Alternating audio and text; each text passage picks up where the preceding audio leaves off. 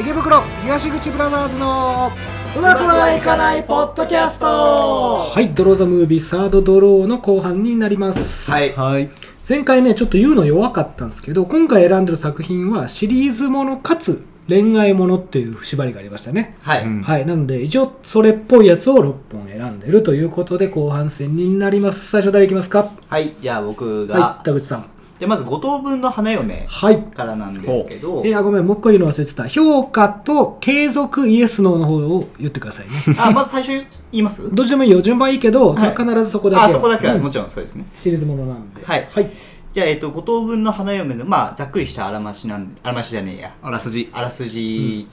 というか、うん内容を言うと、まあ、えっと、週刊少年マガジンで連載されてた漫画が原作うんで、2017年から2020年し2月か、うんまで、えっと、連載されてまして、うんまあ、内容としては、まあ、ある高校生が、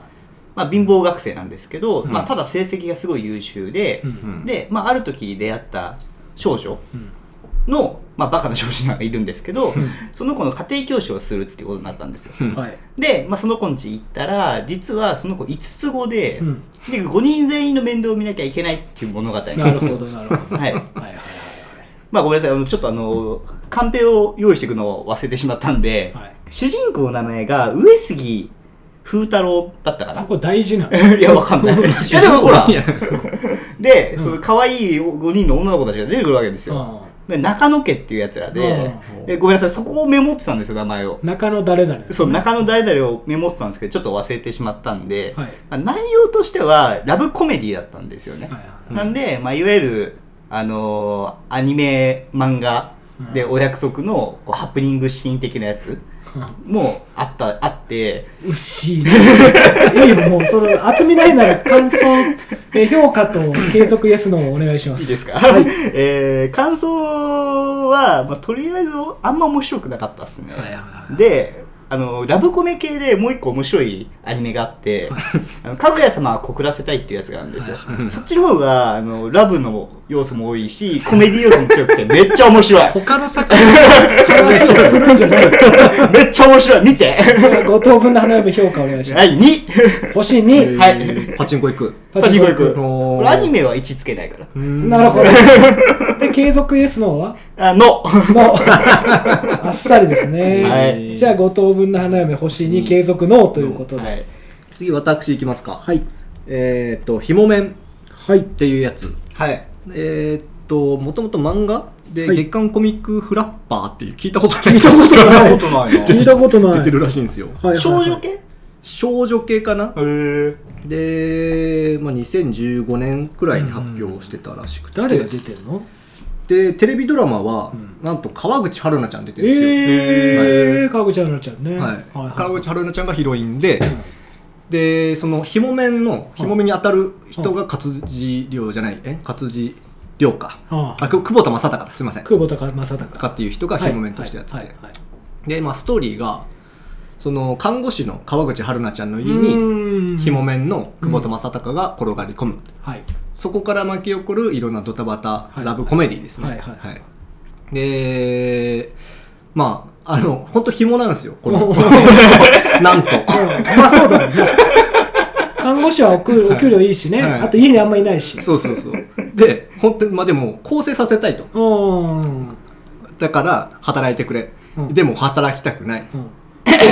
こういうやりとりで、その問題を解決、紐なりにうん解決していくっていうストーリー。なってますうまあ、川口春奈ちゃんにも何か問題が起きたりするのを紐的なそう視点で紐解決していくってことね。そうそうそうそうはい時間時間があるからな。 面白かったのが、うんあの、この、結婚披露宴パーティーのはいはいはいはい。結婚式の予約みたいなのするんですよ、うんうんうんうんでそこでもう無料試食会がやってるから、うん紐がそこで予約してうん食べに行くと、うん。でも本当にそのお姉ちゃん川口春奈ちゃんのお姉ちゃんから、ん結婚式済んだらこのくらいの額用意しろみたいなうん。 120万くらいうん。それをさ3日で用意してこいっつって久保田正孝は経理に行くんですよ、うん金持って、うんほ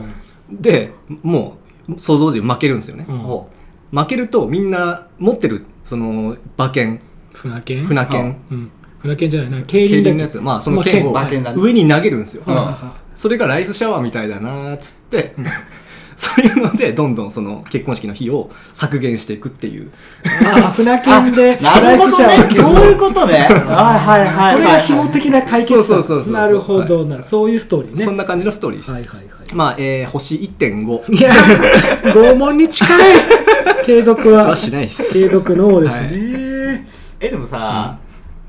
まあほ邦画ドラマでしょ、うん。うん。でやっぱ出てくる登場人物とかもさ、うんまあなんか知ってる人たちなわうけんじゃん、意外とね、うん有名どころは結構出てあたそうでしょ、はだからまあなんとなくこうみ面白いなっていう感覚はないの、なかったねあそう評価、だって評価1.5。まあ 確かにそうなんですねということで、ひも面が評価、星1.5、継続の、のですの、の、来てますはね。い斉藤さん、はい、私、恋するアプリからいきましょうか。ラブアラーム2019年と。うんはいネットフリックスの専門っぽいね。 ああ韓国ドラマです。うんえーこれ世界観としては、うん好きな人自分のことに自分に好意のある人が近づいてきたら、うんアラームが鳴るっていうアプリが開発された世界なんですよ、めちゃめちゃいいですねはいはいはいでまあ主人公の名前がなんとジョジョっていうんですけどはい かっこいいまあ気になっちゃうな まさかまあジョジョが OL で働いてる感じのとこからスタートしていきなり4年前の高校時代に戻るんですよほ主人公女ですか女ですジあョージョちゃんは高校の時は、えー夕方は焼肉屋おうん夜はコンビニで働きながら死んだ母ちゃんの借金を返済してあー祖母の医療費を払ってる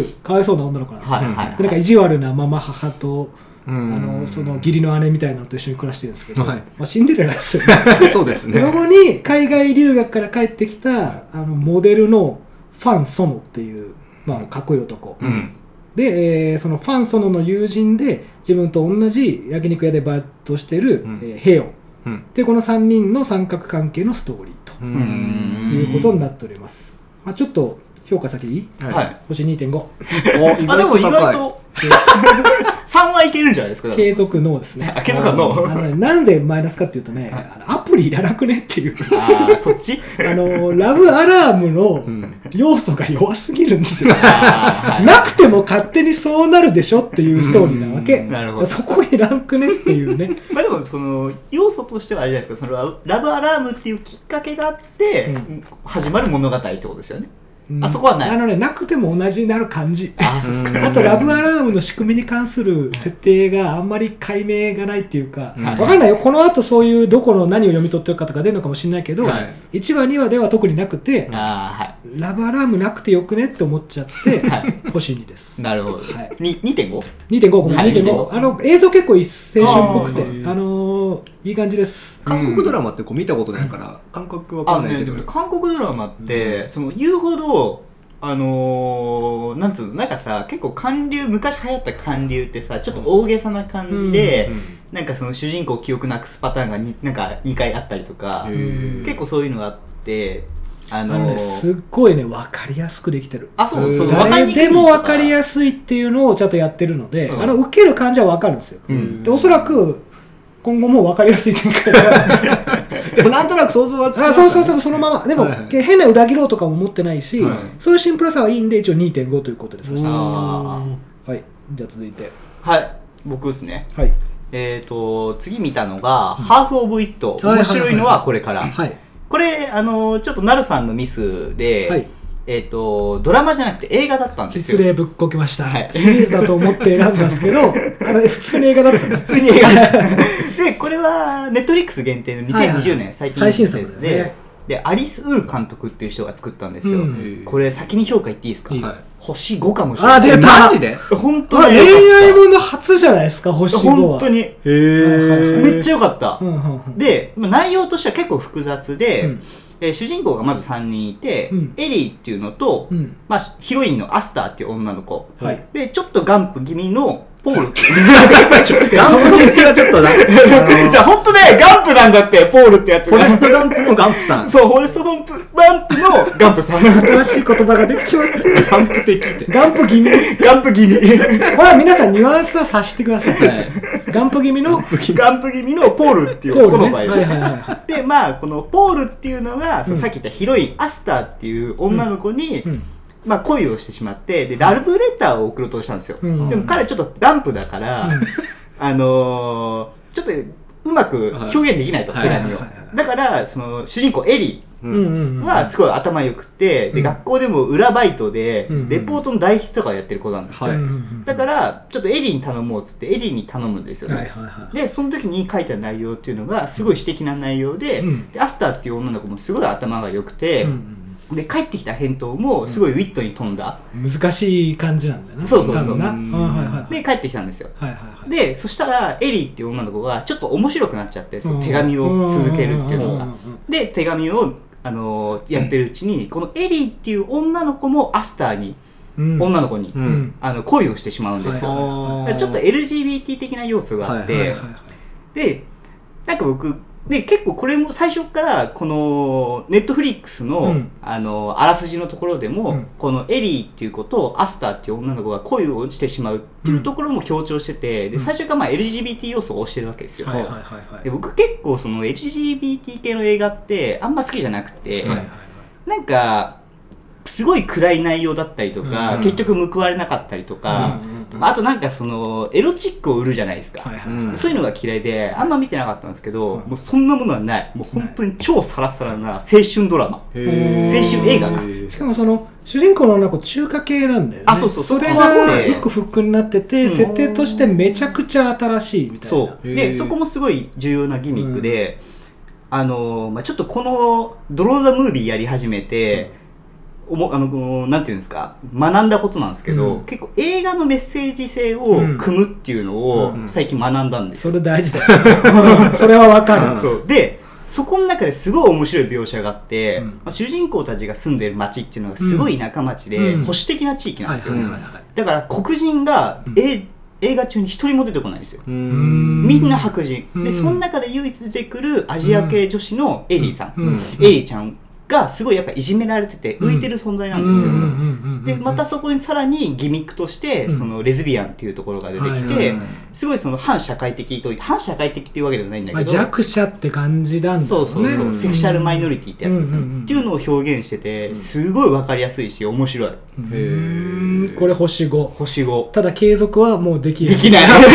これはすいません私のチョイスミスですあのシーズンっぽいなと思ってたんだけどネットフリックスだし1話だったみたいですねいやでもね最う後ん、終わり方すごい気持ちよくって、ああはいはいあの続いてほしくないむしろあそれぐらいうん名作なわけですか、そう名作こちょれっとねどうなんですか電動審議会の方はいかがですかあのね一回ちょっと迷ったんですよ電動叫ぼうかなあけどちょっとそこまでじゃないかななるほってどじゃあシンプルに星星5です5、ね、うんじゃあ普通にいい映画見いちゃやった本当によかったあのね、うんみんなと見ない方がいい一人で見て考えてください、本当にあでも、面白いなでとも思って普通にいいですね、うん僕も良さそうだなと思って選んだんでじゃあ僕も見てみよう、いや本当によじゃかあったハート・オブ・イットは星5ハーフハーフハーフオブ・イットハーフオブイット星5つはいいいなぁ次じゃあキラーカはズさんい次私アニメですねはい、はい俺を好きなのはお前だけかよこれは、えーキラーカー MK ウルトラ計画の そうです ねあの MK ウルトラは自分で調調べべててくだくさださいい本当ひどいですからね我々は時間をかけてそれをやってると思ってます さあどうですかストーリーの方えーこれはえーっと原作「ラクダ」っていう人漫画家なんですかね、うんおーはがやっててでアニメは秋秋田秋田谷はいののりあき監督ですかね、はいはいああはっていう監督らしくうん全12話はいうんこれと主人公がいまして、うんで主人公の幼なじみの女の子うんうんとおー誰もが憧れる生徒会長の女の子うんとあと主人公の大親友のサンちゃんという子がいるんですよ、うん人が。うんで主人公がまずえー生徒会長にこあのデートに誘われます、はい誘われるの誘われますへえででいい感じになって、うん告白かと思いきや、うんあなたの大親友のサンちゃんのことが好きなのと、ああそっちパターンんねもうその現実ではありえない展開ねはいいはいはいでその次の日にはい幼なじみにデートに誘われますと、はいで全く同じことが起きるんサンちゃんが好きサンちゃんが好きってああはいなんでもうこれはもう俺に告白されるパターンだろうってところうでん2人ともササンンちちゃんゃんが好き、はいはいはい、うんでもおーそこでなんでだっつって図書室に行ったらうんまた別のうん女の子がいるんですよ、うんこれがあとパンジーちゃんっていうえ本当にそういう名前なんだあだ名あああうんだ名ねあだ名をパンジーちゃんって言うんですけど、うん荻窪のキャバクラかと思ってパンジーちゃんごめんごめんごめんはいはいはいはいまたパンジーちゃんね、パンジーちゃんはいパンジーちゃんは、その全く同じシチュエーションで持ってくるんですよスうんトーキングしてたんですよ主人公のことをなるほどなるほどはい、で その同じシチュエーションで、あのー主人公はまさかこいつもかってなるんですよ、うんもでもそいつだけちゃんと告白告白してきたと主人公ねうんははいいはいでそこがそこがお前だけかよっていうそのお前、はいはい、うああそういうことですそうタイトルの中そでうの俺を好きだったのはおお前だけかよがこのパンジーえちゃん、パンジーちゃんは幼馴染じゃないんでしょパンジーちゃんは違いますああそういうこと前だけとパンかジャー図書室にいたそうなんかネクラのそうネクラのね女の子はいはい荻窪のキャバクラだったらやってないそでうですすあ間違えた 働いてないは高校生なんでいが2話までここまででいいんですかで、はいなんとその大親友のサンちゃん、うんん二人からこう好意を据えられてますと、うんあはでそのサンちゃんが好きなのはパンジーちゃんなんですよ、あーなるほどはいでまあこの4人からなるなんかドタバドタバタタララブコメブディコメディあはいはい、っていうやつですね星は1.5ですこれさ、でも待って問題提起していい、 問題提起じゃないんだけど、これラブコメ系でさ、最近多いあの漫画ね漫画の話で、ラブコメ系で多いのがそう主人公一人に対してうん複数の女の子が好きパターン多いじゃん、 10年以上前からそうだってううるせえやつらぐらいからそうだ確かにそうかそれが王道ラブコメディうん そっか王道ラブコメディはそれなのかいろんなハプニングを起こすためにやっぱ周りにいるいっぱい配置しないといけない。そっかうんあとは自分は誰が好きかみたいなのを選びたいじゃない、うんあー見てるそうですね男と子たあち、ちなみにあの、アニメなんですけど、んオープニングとエンディングちゃんと見ました曲聞きましたあ聞いてないそですれも評価基準ですよそうなのそうそう、初めはそう だよ。そうなの これちなみに継続性はノーでいいんですかノーですねまあ、でしょうね。1.5つい てイエスはよくわからないから、何か理由がない限り。まあ、まあ、アニメにも耐性がないっていうのもあるんですけど、まあ、やっぱなんか気持ちが悪いんですよ見てて何がどう気持ち悪かったの幼なじみいつもパンツ見えてんだよ高視聴率はね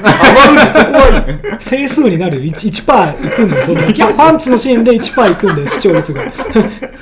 深夜番組の皆さん、あの、整数って言ってるのは、いわゆる視聴率が1以下なんだよね。はい基本は0.7とか、うんそれが1%に行くと整数。で深夜番組が競ってるのは、えっ、と、伊集院光の深夜のバカ力が、あれ、聴取率1%いくんですよね。そうですだからそこと競うっていうのが、深夜番組のその1個の指標 で。も伝説かゴッドタンスねゴッドタワーはすごかったね。はいなんでなんか3パーとか言ったんでしょ多分言ってると思うよ、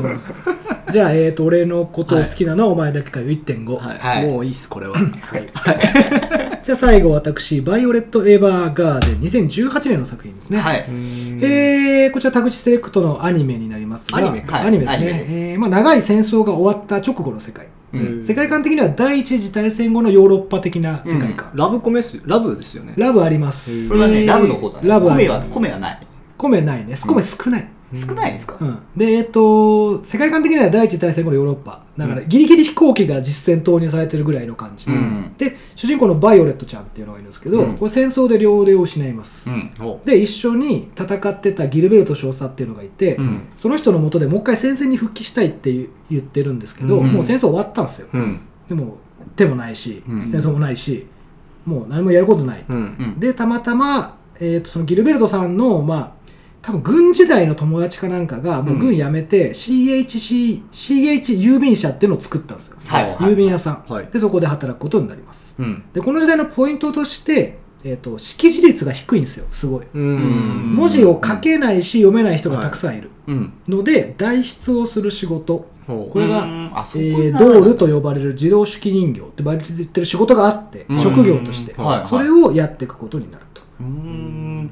レバイルテちゃんは戦争しかやったことないから、うん人の気持ちがよくわかんないんですよ。ほううん全くわかんないわけじゃない。よくわかんない。はいこれがいいギミックになってて、例えばその、依頼人が来るわけですよね。手紙書いてほしいんだっつって、うんで、その人が、例えば、まあ、あなたがもし本気なら、まあ、付き合ってあげてもいいわよって書いといてみたいなこと言うの。うん。で、これをバイオレットちゃんは、あなたが本気とは思えないので、付き合いたくないって書いちゃう。難しい。ここはいい復帰になっああ、てなる。るほど。でも意味合いとしては確かにそうじゃん。はいえ確か に。ね、本気だと思えてないよって、はいうんでも依頼者としたら「いやそんなこと言ってない」っていうわけ「んえでもあなた言ったじゃないですか」みたいなうんで喧嘩して、うんなんか向いてないみたいに落ち込んじゃうよみたいなストーリーですあうん評価の方いきましょうかあ。はい。 3ですねああーあでも3級ですね継続は逆にイエスマジですかにしようかなと思ってます、うんはいでここちょっとポイントがあって本当はもっと植え付けてもいいかなって思ってるんですよ、うんへーはい要素としてちょっと1個だけ僕無理なとこがあって、はえーそのドールって呼ばれてる自動食器人形って何人もいるんですよね、いで何人もいて人気のある人はあの人にお願いって言いに来るんですよ、はいで依頼をしに来るでその何人もいるドールの衣装がちょっと無理っていうああ絵的な問題一人裸みたいなやついて半裸状態みたいなバイオレットちゃんは、えー、とロングスカート白シャツ、はいはいで義手だから手袋をつけてうてん髪を全部後ろでまとめてるみたいなうんもうリアル路線もうそのままいても全然おかしくないうん服装一人がもう半裸みたいなのを視聴率上がります上がります ねあと中東のアサシンみたいな服装 ノースリーブのなんかこうダボっとしたパンツ履いたアサシンみたいなうんちょっとそのドールだけ衣装ぶっ飛びすぎじゃねえかちょっと引っかかって、はいはい星0.5ぐらい落ちてるんですけど、うん結構やっぱストーリー王道だし、うんめっちゃ絵綺麗なんですよあそうそうそれがすそごうい絵が有名なんめですちよゃめちゃ綺麗で俺もびっくりしてめっちゃすげえなみたいな、うん手書き系の絵なんですけど、うんまずその背景とのバランスってめっちゃ大事で、うん特に室内のシーンうんはいありがちなのはこの部屋50畳ぐらいあるやろみたいな部屋、はいよく出てくるんですよアニメって、うんはいありますめっねちゃ部屋でかくて、はい大人10人入っても余裕めっちゃあるみたいな、はそいういうのがなくてちゃんと縮尺がばっちりなんですよね、うん現実世界と、はいうわめっちゃすげえなと思って見てエンドクレジット出たら京都アニメーションだったんですよああやっぱ共和になったんですねやっぱ京アニかい知らないで しょ京アニは知らないです京アニは、まあ、ジブリと双曲をなすっていうか、あの、京和にちょっと、あの、まあ、悲しい事件があったじゃない。ああそうねあのあそこの会社あそこはいはいはいであそこの会社はもう今現役ブリバリで一番実力があるのは京アニなんですよ、京アニもうブランドですよねトヨタのエンブレムぐらいの安心感はアニメを見る上でそうですね、まあストーリーとかは、あの全部その別から取ってくるので、はいそこは触れないんですけど、はいはいそのなんですか実写ね絵に起こすとか、うん映像に関してはもう京アニは圧倒的なんですよ、うんへえあお京アニかいってそう。 やっぱりなって感じ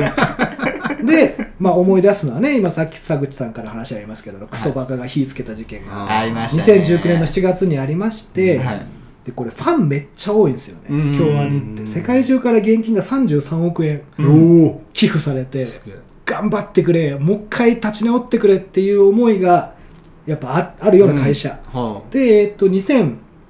この「バイオトエバーガーデン」が2020年の4月6日に劇場版公開予定してたんだって、はいあ、そうなんですかコロナはい云々でまた中止になっちゃったんだけど、はい多分あの事件後初めての映画が多分これの映画になる、へあーーその辺も含めてちょっと継続しようかなとはい、はい。私は京都アニメーション結構好きなんですよ、うんお日常とか作ってるああそうなんですそへえあの、中二病でも恋がしたいっていうアニメがあるんですけど、それもめっちゃ面白いんで。うあと鈴宮春日の憂鬱ねあそれもそうこですれが大ヒット 作へえとにかく手が手にで描くのにこだわってるんですよまだ CG も使うけど、うん基本は手でうん頑張って描くで表情とか背景にめっちゃこだわる会社なうんですよ、んあとね、あのね、絵がね、あの、めっちゃぬるぬる動かすそのうよ。そうそうそうへー戦闘シーンとかが、てかあの、日常見せたらわかると思うけど、うんキャラクターがめちゃめちゃぬるぬる動くじゃん。そうねあれってそれだけ枚数を重ねないうん重ねないと、あんだけあんな動きはしないわけよ、うんもうそれだけ頭のおかしい会社なの、うんめちゃめちゃ書いてんだもうし時いや間すごいと金をかけてるわけうんよ、あのアニメ見慣れてくるとやばさがどんどん分かるようになるんそでうすけどそうそう僕もそのスタートした時今日アニて出てなかったんでうわこれはいい会社が作ってんなと思って見てエンド,、うんエンドロールでやっぱりかいみたい な感じだったんですけどねちょっと今日に応援したい気持ちでちょっと継続しようかなとああそれこそなるほ思ってますあのちゃんとストーリーもいいです、うんでまあちょっとその衣装だけなんですよねああ気になる のが義手ってその自分で動かせる義手なんですか一応そうですねでで手記もちょっと鉛筆持って書くとかできないからタイプライターを打ちあーますそうなんだはいそこもしっかりしてますおーなん設で定もすごいそうだぶっ飛びすぎずいいバランスでは進んでるんですけほうほうどそういう世界観ならその衣装いらなくねえかっていう のが拙者のその感想なんですよ。 なるほどということで「バイオレット・エヴァーガーデン」が星が3つ。 3つ3つすげえなえなんでー1.5だけだった継続じゃあねそれはねフィルターかかってるっていやキラーカンさん今回もひもめん1.5、えー俺を好きなのはお前だけは1.5、はい毎回低いの低いよねなんでもこれってさ本当に笑いの神に愛されてるとは思うんですよでもなんかあのーやってて思ったのが、なんか試してみるのはいいんですけど、うんこのやべえの見させてやろうって選んでるじゃないですか2人だってこれま MK あ MK ウルトラ計画だとしたら俺もうやりたくないんですよラブを見るっていういや回でも気づいてないけどもうもうおそらくもう2つ目の人格が多分出来上がっているし 自分の記憶がない潜在意識の中でそっちの方を洗脳されてるからどんどんどんどんそっちの洗脳されてる人格が主人格になって操り人形になりますそうそうそう。これが MK ウルトラ計画です今後も続けていきましょう嫌ですやりましょう。なんで見たくないの見たくないですラブは見たでくも今回スピンオフだからそうそうそう。だからフォースドローはまた普通のまあまあそれは名作でもそう名作見たい気持ち出てきてるでしょそう名い作や見たいねマジで見俺ねたほいんとハーフ・オブ・イット、めっちゃほんと期待してなかったんだよ。うんまあ、3かなみたいな感じで言ってたけど、マジ見てるし、だんだんね、めっちゃ面白くて、ずっと俺こうやってあの腕組んで見る。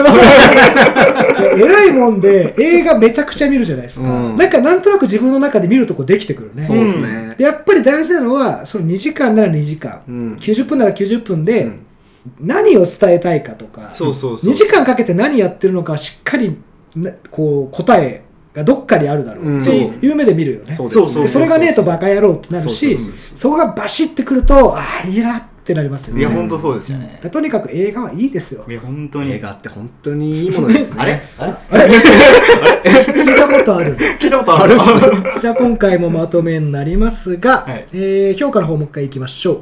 合同分の花嫁、星2、ええー星2ー継続の、の、えー、ひもめん星1.5、継続 の、の恋するアプリ星2.5、継続の、はい。ハーフオブイットは星5、星5。これは継続なし。継続はなしっていうかできない。でき ない。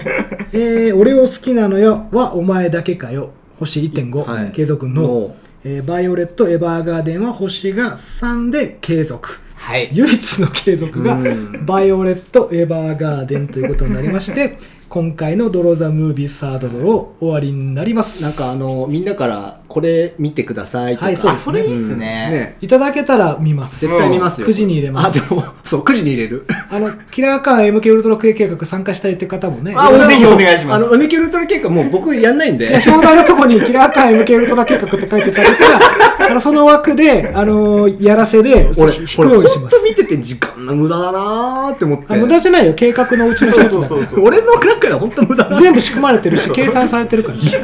はいというわけで今回はお別れになりますさようならさよなら